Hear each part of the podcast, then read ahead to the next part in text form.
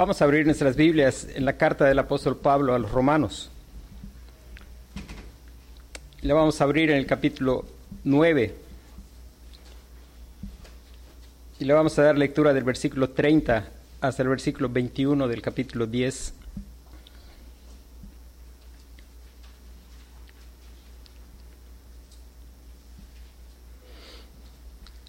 La palabra de Dios dice, ¿qué pues diremos?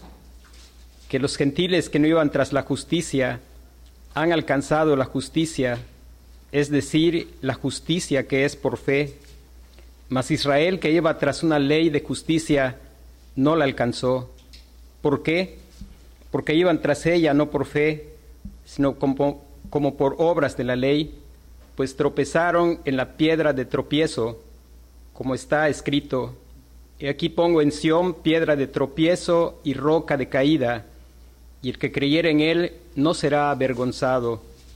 Hermanos, ciertamente el anhelo de mi corazón y mi oración a Dios por Israel es para salvación, porque yo les doy testimonio de que tienen celo de Dios, pero no conforme a ciencia, porque ignorando la justicia de Dios y procurando establecer la suya propia, no se han sujetado a la justicia de Dios, porque el fin de la ley es Cristo para justicia a todo aquel que cree.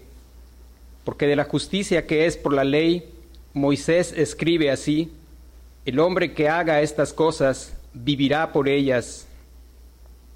Pero la justicia que es por la fe dice así, no digas en tu corazón, ¿quién subirá al cielo? esto es para traer abajo a Cristo? ¿O quién descenderá al abismo? Esto es para hacer subir a Cristo de entre los muertos. Mas ¿qué dice? Cerca de ti está la palabra en tu boca y en tu corazón. Esta es la palabra de fe que predicamos, que si confesares con tu boca que Jesús es el Señor y creyeres en tu corazón que Dios le levantó de los muertos, serás salvo porque con el corazón se cree para justicia, pero con la boca se confiesa para salvación. Pues la escritura dice, todo aquel que en él creyere no será avergonzado, porque no hay diferencia entre judío y griego, pues el mismo que es Señor de todos, es rico para con todos los que le invocan, porque todo aquel que invocare el nombre del Señor será salvo. ¿Cómo pues invocarán a aquel en el cual no han creído? ¿Y cómo creerán en aquel de quien no han oído? ¿Y cómo oirán sin haber quien les predique? ¿Y cómo predicarán si no fueren enviados? Como está escrito, cuán hermosos son los pies de los que anuncian la paz, de los que anuncian buenas nuevas, mas no todos obedecieron al Evangelio, pues Isaías dice, Señor, ¿quién ha creído a nuestro anuncio? Así que la fe es por el oír y el oír por la palabra de Dios. Pero digo, ¿no han oído? Antes bien, por toda la tierra ha salido la voz de ellos y hasta los fines de la tierra sus palabras. También digo, ¿no ha conocido esto Israel? Primeramente Moisés dice, yo os provocaré a celos con un pueblo que no es pueblo, con pueblo insensato os provocaré a ira. E Isaías dice resueltamente, fui hallado de los que no me buscaban, me manifesté a los que no preguntaban por mí. Pero acerca de Israel dice todo el día, extendí mi mano a un pueblo rebelde y contradictor. Amén. Vamos a meditar los versículos del 30 del capítulo 9 hasta el versículo 10 del capítulo 10. Y nuestro tema esta noche es una pregunta que es muy importante. El carcelero de Filipos hizo esta pregunta y la pregunta es, señores, ¿qué debo hacer para ser salvo? Nuestro tema es cómo puedo ser salvo. ¿Cómo puedo ser salvo?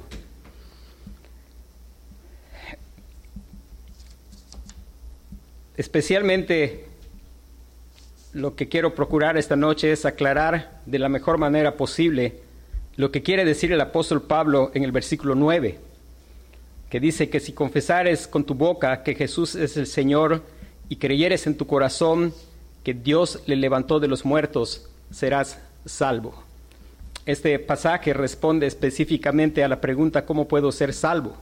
Que si confesares con tu boca que Jesús es el Señor y creyeres en tu corazón que Dios le levantó de los muertos, serás salvo. No obstante, para que podamos entender qué es lo que está diciendo el apóstol Pablo allí, pues tenemos que entender el pasaje en el contexto de los versículos del 30 al 10, porque el apóstol Pablo desde el capítulo 9 hasta el versículo 11 está procurando presentar solución a un asunto eminentemente práctico, y es el asunto de que Israel, el pueblo escogido de Dios, ya vimos que el verdadero Israel no es precisamente los descendientes físicos de Abraham, sino el problema que se presenta en el hecho de que Israel había rechazado al Mesías y estaba propiamente por ello sin, sin salvación. Cuando nosotros pensamos en qué significa lo que Pablo está diciendo cuando dice que si confesares con tu boca que Jesús es el Señor y creyeres en tu corazón que Dios le levantó de los muertos, serás salvo. Nos hace pensar en algo que Santiago dice, tú crees que Dios es uno, bien haces. Los demonios también creen. Algo que es verdad es que Satanás también sabe que el Señor levantó, el Padre levantó al Señor Jesucristo de entre los muertos. Nosotros por la, por la escritura podemos saber que los demonios sabían que, que Cristo es Señor. Pudiéramos pensar en pasajes como Lucas 4:34, donde ellos clamaron diciendo, yo sé quién eres, el santo de Dios. O Lucas 4:41, donde ellos decían, tú eres el Hijo de Dios. O también podríamos pensar en Lucas 8:28, donde dice, ¿qué tienes tú conmigo, Jesús, Hijo del Dios Altísimo? Satanás y sus huestes seguramente no tienen ni una duda sobre la verdadera identidad del Señor Jesucristo. Él es el Hijo de Dios, es Señor de todos. Por eso también el Señor Jesús dijo en Mateo 7:21, no todo el que me dice Señor, Señor entrará en el reino de los cielos. Y pues mi deseo es que todos los que estamos hoy aquí en verdad podamos evaluar lo que significa nuestra convicción acerca de que Cristo es el Señor y que Dios le levantó de los muertos. Porque la escritura muestra claramente que pues podemos creerlo a la manera en que lo cree Satanás y eso es para perdición. O lo podemos creer en la manera en que Dios obró en Pablo para que lo creyera y lo lleva a la salvación. Y que es la verdad que él está comunicando en el versículo 9 cuando dice que si confesares con tu boca que Jesús es el Señor y creyeres en tu corazón que Dios le levantó de los muertos, serás salvo. El propósito es que todos podamos salir regocijándonos con la confianza de que Dios resucitó a Jesús de entre los muertos y que por esta confianza tenemos nuestra salvación. No simplemente es el querer enseñarles a sus mentes o a sus cabezas que hay personas que dicen, Señor, Señor, creemos en tu, resurrección y sin embargo se pierden en la condenación del infierno, sino el propósito es que por el poder del Espíritu Santo y según la voluntad del Señor pueda mover nuestros corazones fuera de esa categoría de personas. Quiero llamar la atención de nuestras mentes para el bien de nuestros corazones y para que podamos gozar de una seguridad de la salvación. Si volvemos a pensar en la pregunta, ¿cómo puedo ser salvo?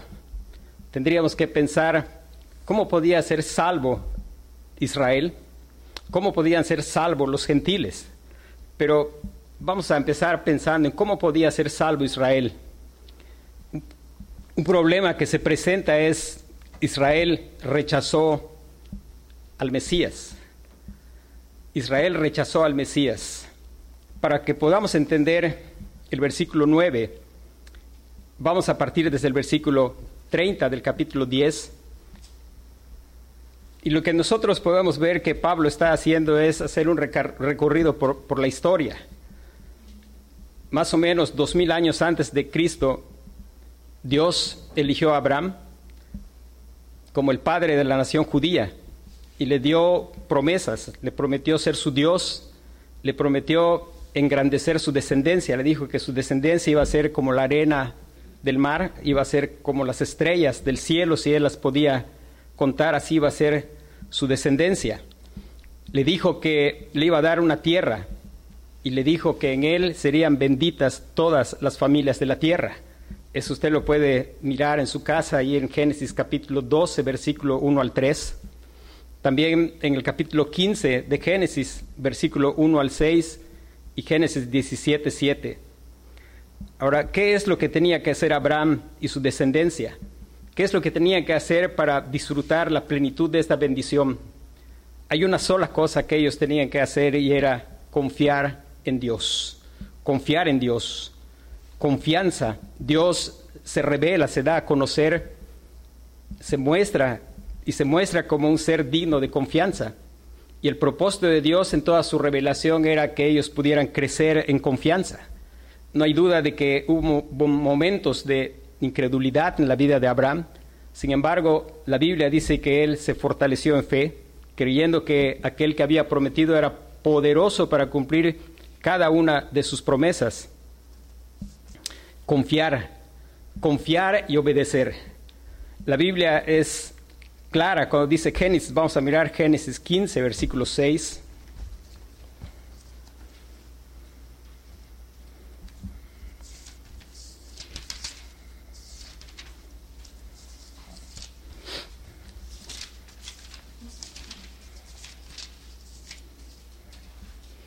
Dice, y creyó a Jehová, hablando de Abraham, y le fue contado por justicia. Creyó a Abraham y le fue contado por justicia. Y lo que había que hacer era confiar plenamente en la persona y en las promesas que Dios estaba haciendo. Como consecuencia iba a venir la obediencia.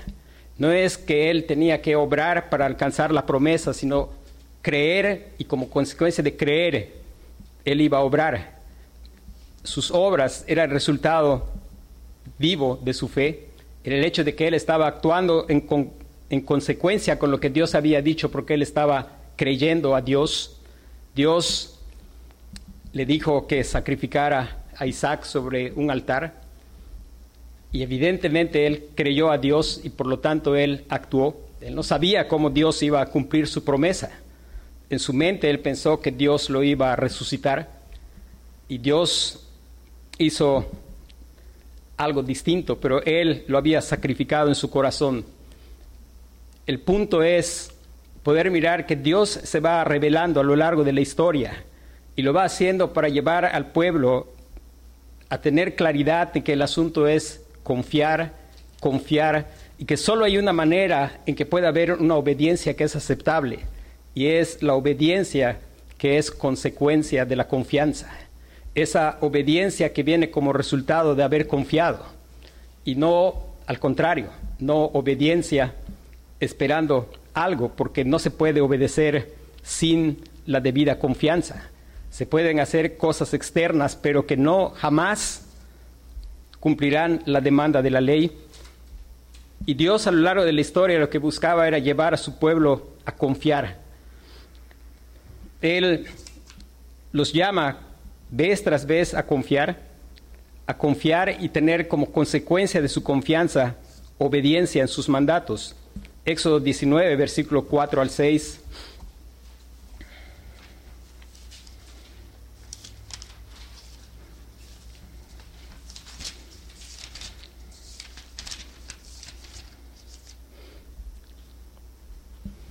El Señor está recordándolo lo que él había hecho, porque lo que el Señor está, había hecho era revelarse, mostrar cómo es su carácter y su poder para cumplir sus promesas para con su pueblo.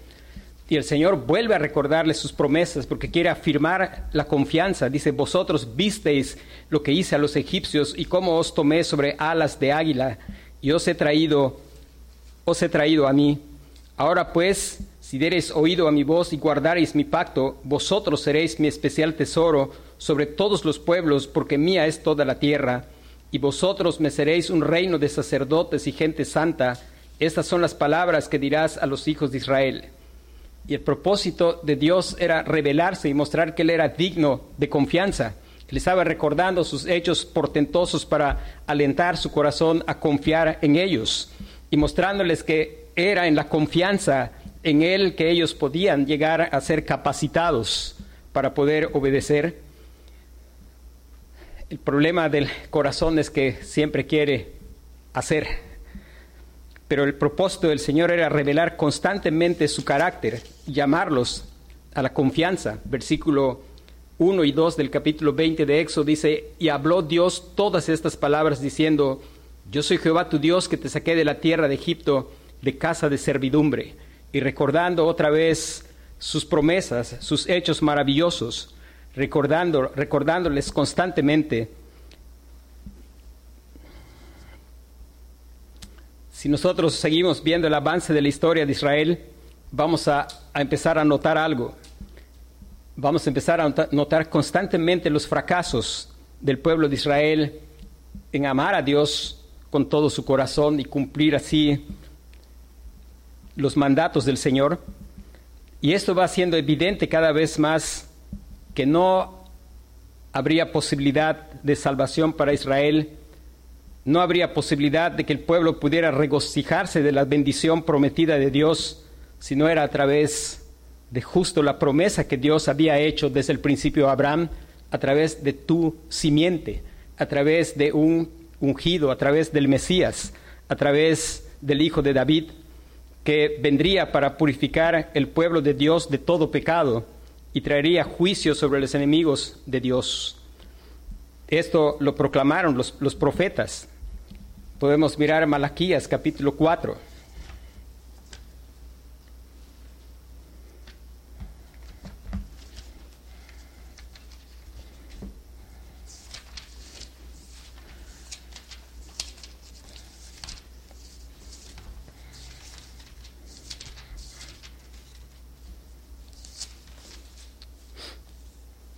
versículo 1 de Malaquías, que está ahí justo antes de Mateo, dice, porque aquí viene el día ardiente como un horno, y todos los soberbios y todos los que hacen maldad serán estopa. Aquel día que vendrá los abrazará, dicho Jehová de los ejércitos, y no les dejará ni raíz ni rama.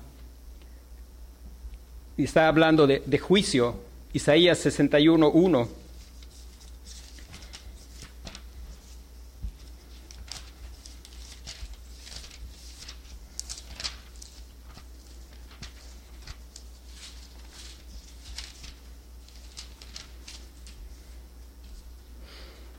Y versículo 2 dice, el Espíritu de Jehová, el Señor, está sobre mí, porque me ungió Jehová, me ha enviado a predicar buenas nuevas a los abatidos, a vendar a los quebrantados de corazón, a publicar libertad a los cautivos y a los presos apertura de la cárcel, a proclamar el año de la buena voluntad de Jehová y el día de venganza del Dios nuestro, a consolar a todos los enlutados Isaías 53, versículo 6, que dice, todos nosotros nos descarriamos como ovejas, cada cual se apartó por su camino, mas Jehová cargó en él el pecado de todos nosotros. Y los profetas iban hablando vez tras vez que la única manera de que podía venir bendición al pueblo de Israel era a través del Mesías.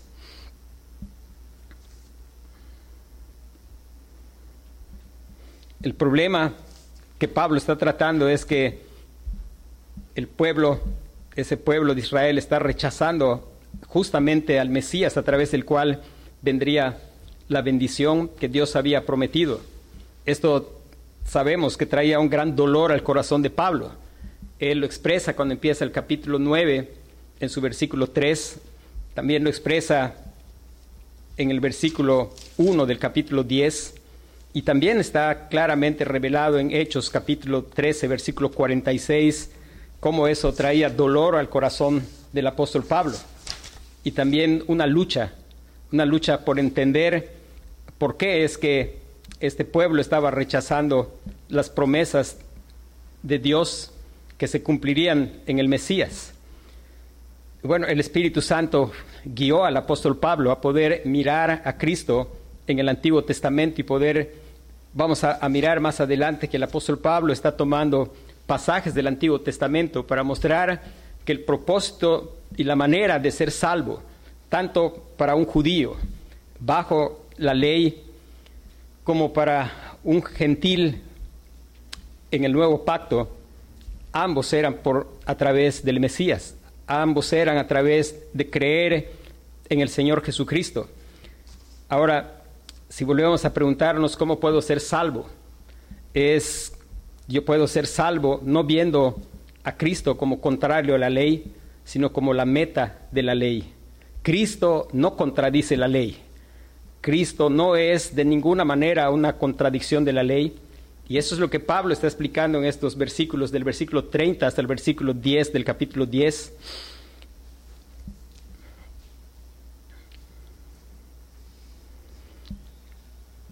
Algo que Pablo está procurando dejar con mucha claridad y haciendo que sea silenciado de manera rotunda es que Cristo sea contrario a la ley o que Cristo esté en desacuerdo con la ley.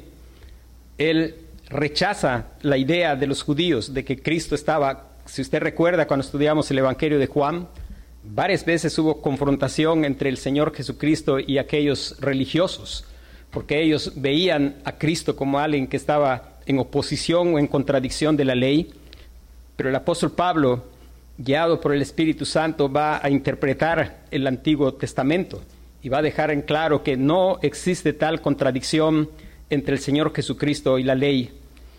Más bien, lo que el apóstol Pablo va a dejar con claridad es que Cristo, en lugar de ser una contradicción de la ley, es el fin de la ley. Y aquí el fin no es el que termina con la ley, sino es el cumplimiento de la ley. La ley tenía una meta y esa meta es el Señor Jesucristo. Y Pablo va a explicarnos cómo aquel pueblo estaba rechazando a Cristo porque ellos mismos habían tropezado primeramente en la ley y por lo tanto tropezaron también en el Señor Jesucristo. Ellos tropezaron en la ley porque malinterpretaron la ley y abusaron de la ley y como consecuencia también malinterpretaron al Señor Jesucristo, le rechazaron y le crucificaron. El versículo 31 del capítulo 9.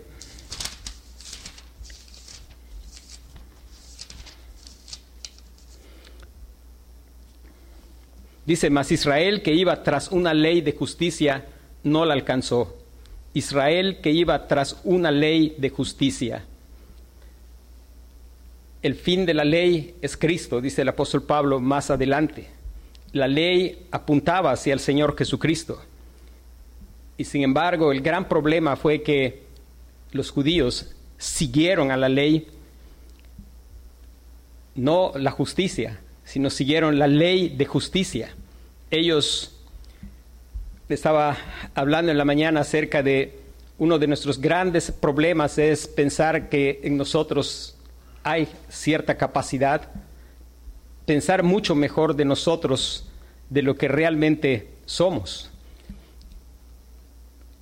en fin, el problema es el orgullo humano. Ellos miraron la ley y ellos pensaron que en ellos había capacidad de cumplir la ley. Y ellos se propusieron como campeones a seguir la ley e iban tras la ley pensando que era obrar y cumplir la ley y poder así alcanzar la justicia. El problema entre ellos y el Señor Jesucristo no era que Cristo estaba en oposición a la ley, el problema era que su corazón, orgulloso y soberbio, no podía soportar cuando el Señor Jesucristo estaba explicando el verdadero sentido de la ley. Ellos habían mirado la ley de una manera externa y ellos creían que podían cumplir la ley. Si usted recuerda, el joven rico vino a preguntar qué es lo que debía de hacer para heredar la vida eterna. Y cuando el Señor Jesús le dijo si sabía los mandamientos, él preguntó cuáles. Y cuando le dijeron cuáles, él se apresuró a decir algo. Todo eso yo lo he guardado desde mi juventud. Él y muchos otros de su tiempo estaban muy seguros en sí mismos. Ellos seguían la ley, pero seguían simplemente el carácter externo de la ley o lo que se podía entender en la letra, aquello que se puede cumplir de una manera aparente y que puede impresionar a las personas. Y sus conflictos, los conflictos entre ellos y el Señor Jesucristo, no eran exactamente que el Señor era contrario a la ley, sino que Él estaba explicando el verdadero sentido de la ley y el corazón que es enemigo de Dios no soporta eso. No soporta cuando se explica que la ley ah, tiene un sentido espiritual. Ellos se jactaban mucho de poder decir, pues nosotros no cometemos adulterio. Y el Señor Jesús se encargó de decirles que eran hipócritas y les dijo, ah, ellos le fueron a preguntar si podían repudiar a una mujer por cualquier motivo. Y el Señor les dijo que la ley dice no adulterarás, pero dice cualquiera que mira a una mujer para codiciarla ya adulteró en su corazón. Muchos de ellos parecían intachables, parecían, como decimos en nuestra cultura, parecía que no rompían un plato.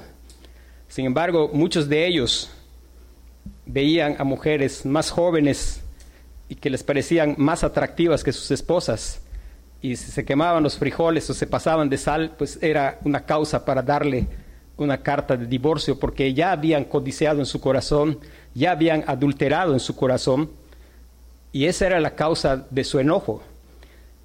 Ellos veían en el Señor Jesucristo una amenaza, alguien que verdaderamente estaba cumpliendo la ley, no solo en la letra externa, sino que en el sentido de, la ley. Pero aparte, ellos veían una amenaza cuando veían al Señor Jesús, alguien que veía las intenciones de su corazón, alguien que sin escucharles les podía decir, ustedes qué están murmurando, qué es más fácil. Cuando veían a aquel que los había conocido desde lejos, aquel que conocía su andar y su reposo, su sentar y sin levantar, su levantar, pues era causa de, de disgusto, era causa de enojo. Ellos estaban intentando conseguir las cosas por su obrar, en lugar de ver que Cristo es el fin de la ley, el cumplimiento de la ley.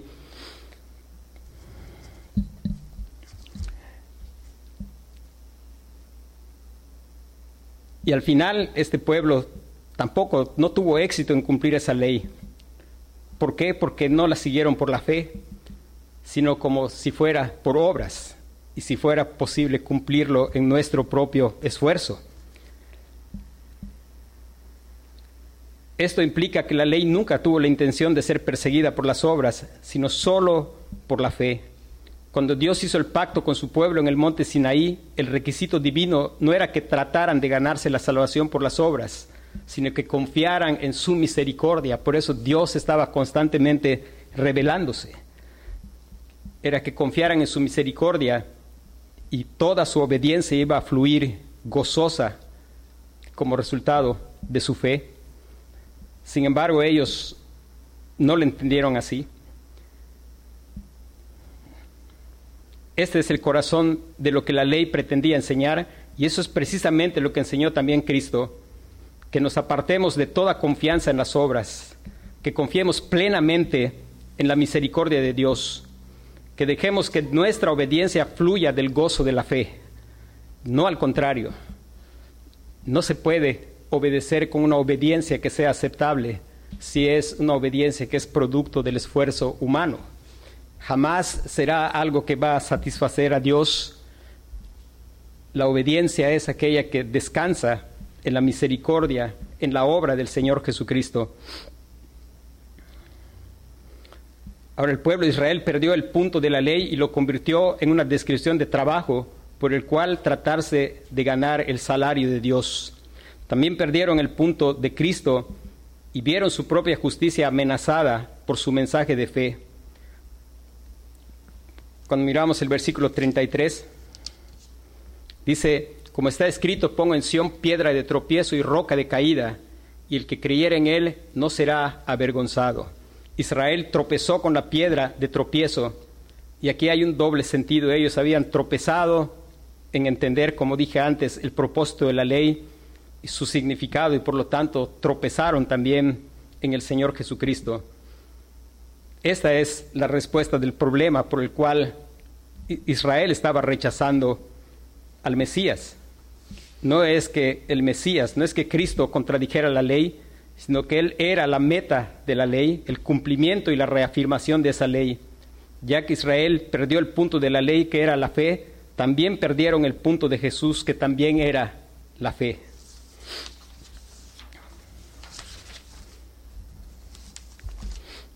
Una cosa que tenemos que tener con claridad es, hermanos, hay gente que piensa que en el antiguo pacto la gente se salvaba por obras.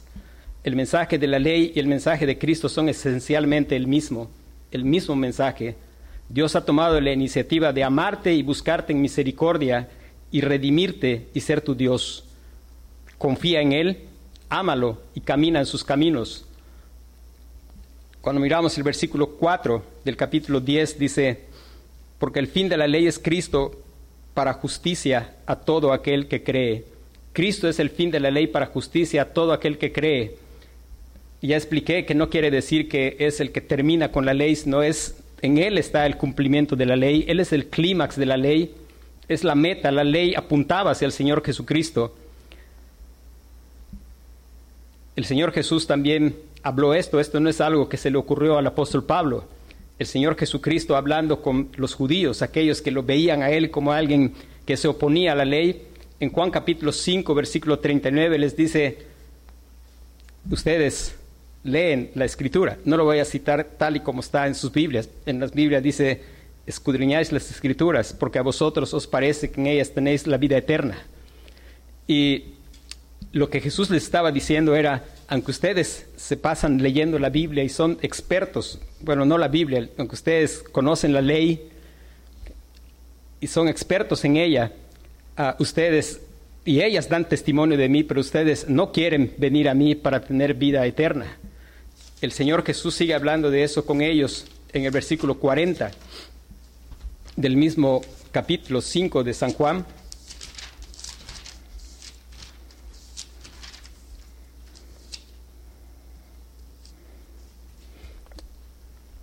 Este, este versículo 39, algunas personas a veces lo, utilizan para enseñarnos a estudiar la escritura. En realidad no es un mandato de estudiar la escritura sino es que Jesús les estaba diciendo algo que ellos hacían, ellos escudriñaban las escrituras.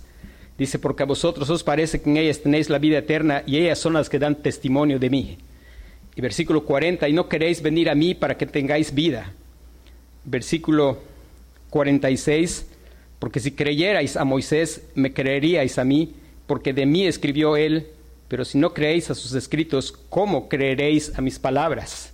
Y aquí Jesús está haciendo claramente, dejando claro el problema. El problema era, había que creer y ellos no estaban creyendo. Ni siquiera estaban creyendo lo que Moisés realmente había dicho, sino lo que ellos querían creer acerca de lo que Moisés había dicho. Cristo es el cumplimiento de la ley. Jesús le dice a los maestros de Israel, escudriñáis las escrituras porque a vosotros os parece que en ellas tenéis la vida eterna y ellas son las que dan testimonio de mí. Sin embargo, rehusáis venir a mí para que tengáis vida. Si creyerais a Moisés, me creeríais a mí, porque de mí, porque de él, porque él escribió de mí. Y eso es lo que Pablo está explicando aquí en versículo 10. Ahora, en el capítulo 10, si volvemos a preguntar es, ¿cómo es que puedo ser salvo? Puede ser salvo solo por la justicia de la fe solamente por la justicia de la fe, nunca por las justicias de la obra. No importa si viviste en el antiguo pacto, era igual, es por la justicia de la fe. Dios se revelaba y Dios hablaba de obediencia, pero Dios se revelaba para que ellos crecieran en confianza y entendieran que era confiar en Dios y como resultado Dios iba a hacer una obra sobrenatural. del versículo 5 al 10, lo que Pablo está haciendo es mostrar del Antiguo Testamento que esto es así y que creer en nuestro corazón que Dios resucitó a Jesús de entre los muertos es el cumplimiento de la ley. Pablo está citando pasaje en Deuteronomio, cuando él dice,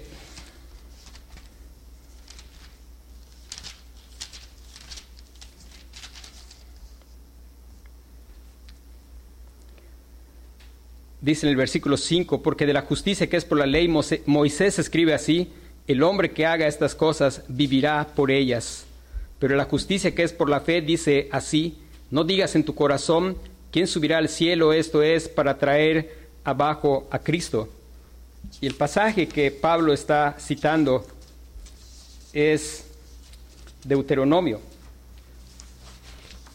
30, versículo 11 al 14.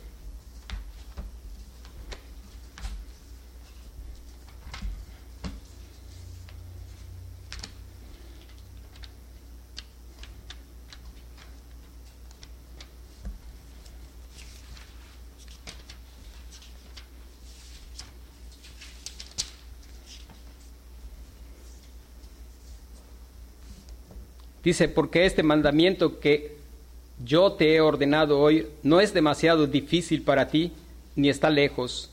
No está en el cielo para que digas quién subirá por nosotros al cielo y nos lo traerá y nos lo hará oír para que lo cumplamos. Ni está al otro lado del mar para que digas quién pasará por nosotros el mar para que nos lo traiga y nos los haga oír a fin de que lo cumplamos. Porque muy cerca de ti está la palabra en tu boca y en tu corazón para que la cumplas. Y pareciera que el pasaje está apoyando el punto de vista de los fariseos, de que es posible cumplir, de que es fácil de cumplir. Y en realidad no es así. Damos gracias a Dios porque a través de la escritura, de ejemplos de la escritura, Dios nos muestra que no hay muchas interpretaciones de la palabra y que la, la palabra se interpreta a sí misma. Dios guiando al apóstol Pablo nos muestra por qué aparentemente parece que es fácil y algo que se puede hacer, pero en realidad no es eso lo que él está diciendo el pasaje. Pablo mira a Cristo en este pasaje, porque cuando él lo cita en Romanos está diciendo quién va a traer a Cristo de arriba o quién lo va a sacar de la tumba, a traerlo del abismo. ¿Y cómo es que Pablo ve al Señor Jesucristo acá, guiado por el Espíritu Santo? La respuesta está en el versículo 6, que habla, ahí está una obra sobrenatural. ¿Por qué es que puede haber una obediencia? No es una obediencia así fácil como los fariseos pensaban que se podía hacer. En verdad, para el hombre sin Cristo no es fácil, sino es imposible. Pero hay una obra sobrenatural y el apóstol Pablo, guiado por el Espíritu Santo, mira a Cristo por lo que dice el versículo 6. Dice, y, circuncidará Jehová tu Dios tu corazón. ¿Quién lo va a hacer? Dios lo va a hacer. Dice, y el corazón de tu descendencia, para que ames a Jehová tu Dios con todo tu corazón y con toda tu alma, a fin de que vivas. Y la seguridad de la salvación en el antiguo pacto estaba en la obra sobrenatural de Dios. Aquellos que Dios circuncida su corazón, el mandamiento no resulta ser algo difícil de cumplir.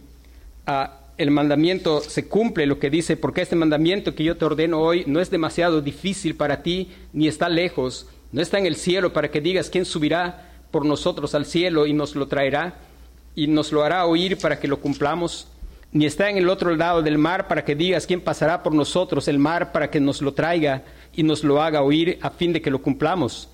Porque muy cerca de ti está la palabra en tu boca y en tu corazón para que la cumplas. Y aquí está hablando no solo de la palabra escrita, sino de la palabra viva del Señor Jesucristo. Y Pablo, guiado por el Espíritu, y en base al versículo 6 es que él puede escribir en Romanos y explicarnos lo que está diciendo allí la Escritura que tristemente, pues el pueblo de Israel que tenía mucha confianza en su carne, que creía que podía, había capacidad en ellos y que ellos podían cumplir la ley, en lugar de mirar que el propósito de la ley, el espíritu de la ley es tan alto que no es posible cumplirlo sino por una obra sobrenatural de Dios en el corazón. No es posible una obediencia simplemente en el esfuerzo humano. Y por eso el apóstol Pablo puede escribir y decir lo que dice en el versículo 6, dice, pero la justicia que es por la fe dice así, no digas en tu corazón, ¿quién subirá al cielo? Esto es para traer abajo a Cristo. Cristo ya ha venido. Es a través de Cristo que se circuncida el corazón. Nosotros somos la verdadera circuncisión, los que no confiamos en la carne, sino confiamos únicamente en el Señor Jesucristo y en su justicia. Dice, ¿o quién descenderá del abismo? Esto es para hacer subir a Cristo de entre los muertos. Y eso es lo que significa, eso es lo que significa creer que Dios levantó al Señor Jesucristo de entre los muertos. Dice,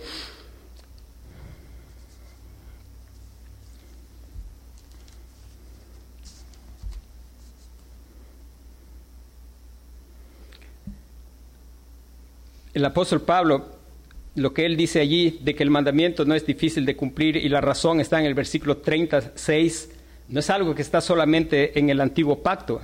También en el nuevo pacto encontramos lo mismo por la obra sobrenatural del Señor Jesucristo. Recuerde que Adán podía pecar o no pecar. Sin Cristo solo podemos pecar. Es imposible tener una obediencia sin Cristo. Pero en Cristo es posible tener una obediencia porque Él hace una obra sobrenatural. Pero no es adelante la obediencia, sino es adelante y primero y siempre la confianza en la misericordia y la bondad de Dios, la, la, confianza en la obra perfecta del Señor Jesucristo y en su cumplimiento de la ley, porque Él es el fin, Él es la meta de la ley, Él es el cumplimiento de la ley para todo aquel que cree. Y por eso el apóstol Juan también expresa lo mismo en Primera de Juan capítulo 5 versículo 3.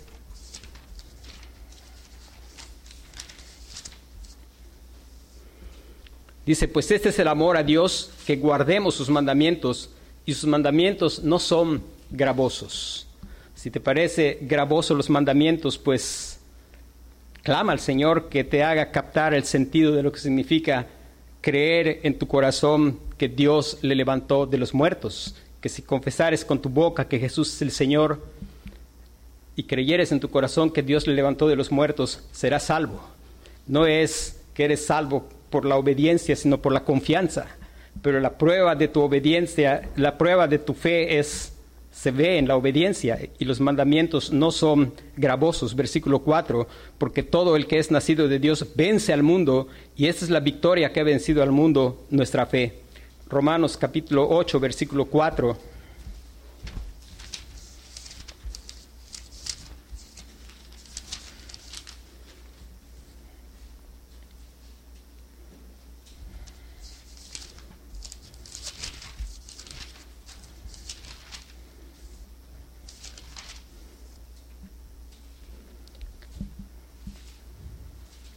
Dice, para que la justicia de la ley se cumpliese en nosotros, que no andamos conforme a la carne, sino conforme al Espíritu.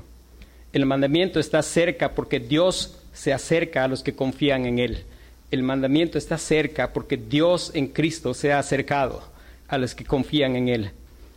La ley, ¿cómo podemos ser salvos? Porque la ley es cumplida por la fe en el Señor Jesucristo.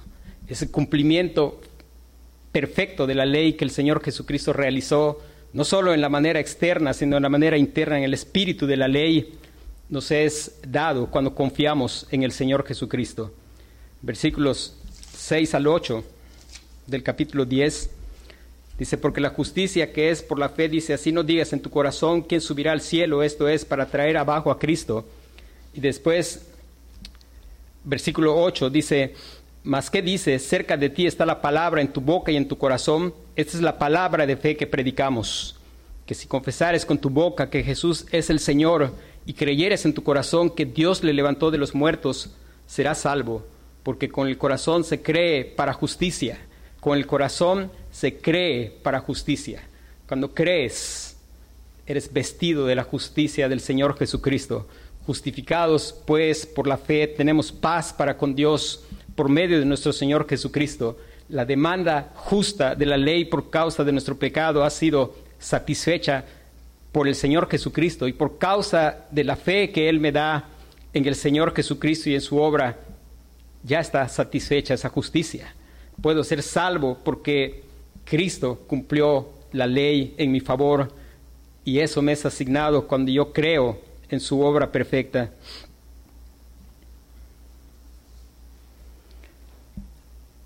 La ley enseñó claramente que la justicia que conduce a la vida no es algo que se alcance mediante esfuerzos heroicos, sino descansando en la obra misericordiosa de Dios por nosotros y en nosotros. Entonces todos los hombres deberían ver que esto es una sombra, un anticipo de, del Señor Jesucristo. específicamente su encarnación y su resurrección. Así como fue en el antiguo pacto, también lo es, lo es ahora. Nadie debería decir la demanda de Dios es demasiado alta, la esperanza de salvación y vida está más allá de nuestro alcance en el cielo, porque Cristo ya ha bajado de su lejano cielo, se ha acercado a nosotros en la encarnación precisamente porque no podíamos llegar a Él por nuestra cuenta. Y así como entonces fue en el antiguo pacto, así también ahora, nadie debería decir nunca la demanda de Dios es demasiado profunda, la esperanza de salvación y vida está más allá de nuestro alcance en las profundidades del mar, porque aunque Cristo entró en las profundidades de los muertos, ha resucitado y nos persigue para nuestro bien precisamente porque no podemos perseguirlo nosotros mismos. Por lo tanto, la fe nunca dice la justicia que lleva la vida es inaccesible, pero la fe reconoce su propia impotencia. La fe reconoce su propia impotencia y acepta gustosamente esta justicia como un don de Dios. Así habla la fe en la ley y así habla la fe en el Evangelio de Cristo.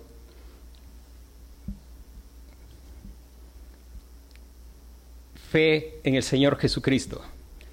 Fe en poder entender que siempre la salvación ha sido solo por la fe, solo en la obra perfecta del Señor Jesucristo.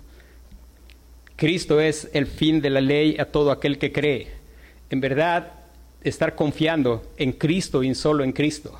Estar mirando la Escritura y clamar al Señor para que siempre que vamos a la Escritura nosotros podamos ver al Señor Jesucristo y no ver una lista de cosas que hacer y pensar que son cosas que nosotros podemos hacer y poder mirar nuestra incapacidad, pero poder saber que su mandamiento no es difícil, no por causa de mí, sino por causa de haber creído en el Señor Jesucristo, por causa de su obra que Él circuncida mi corazón, por causa de que Él está fortaleciéndome con su espíritu, por causa de que Él está dando cada vez que clamo por gracia, gracia abundante para poder vivir en victoria sobre el pecado.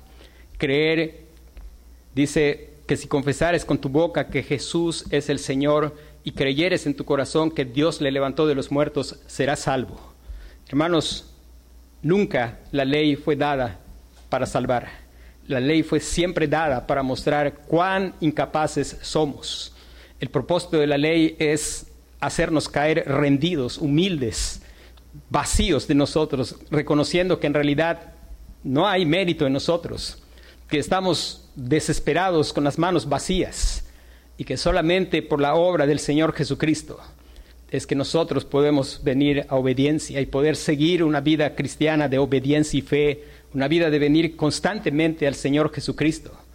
Como veíamos en la mañana, no obstante de estar con Cristo, no quiere decir que, como algunas personas pretenden decir que ya no, no pecan. Si alguno viere, si alguien dice que no peca, pues hace a Dios mentiroso. Pero pecamos, pero el Señor nos muestra su misericordia y venimos otra vez en confianza. Confesamos nuestros pecados, experimentamos su perdón y Dios va fortaleciendo nuestra fe y va obrando y nosotros vemos que es dice el Señor Jesucristo, venid a mí los que estáis trabajados y cargados, y yo les haré descansar. Aprended de mí que soy manso y humilde de corazón, y hallaréis descanso y paz para vuestras almas. Hermanos, que todos aquí podamos confiar en el Señor Jesucristo, que todos aquí podamos entender el llamado a vivir como describe todo el capítulo 9 no es imposición de cargas pesadas, es que hay una realidad. Ese evangelio que te salva para ir al cielo también te da poder para vencer el pecado. Si Dios te ha salvado, Dios está haciéndote crecer cada día en gracia. Y por supuesto, no esperamos que el crecimiento de todos sea exactamente igual, porque yo sembré, Apolos regó, pero el crecimiento lo da el Señor pero certeza de que estamos confiando en Cristo y solo en Cristo, y que siempre es descansar en la obra perfecta del Señor Jesucristo. Vamos a, orar.